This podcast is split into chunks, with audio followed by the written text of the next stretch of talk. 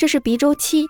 正常情况下，鼻子每隔二至七小时会左右交替休息，鼻黏膜会通过反复膨胀和收缩来进行活动或者休息，这被称为鼻周期交替性闭鼻。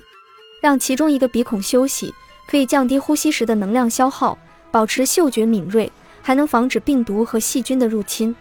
如果一侧的鼻子堵住了，可以认为是它在休息。夜间侧卧时，位于下方的鼻腔受压力或重力影响更大，容易充血，出现轻度鼻塞。鼻周期就会让我们在睡梦中不自觉地翻身，避免单侧鼻腔承受压力或重力时间过长。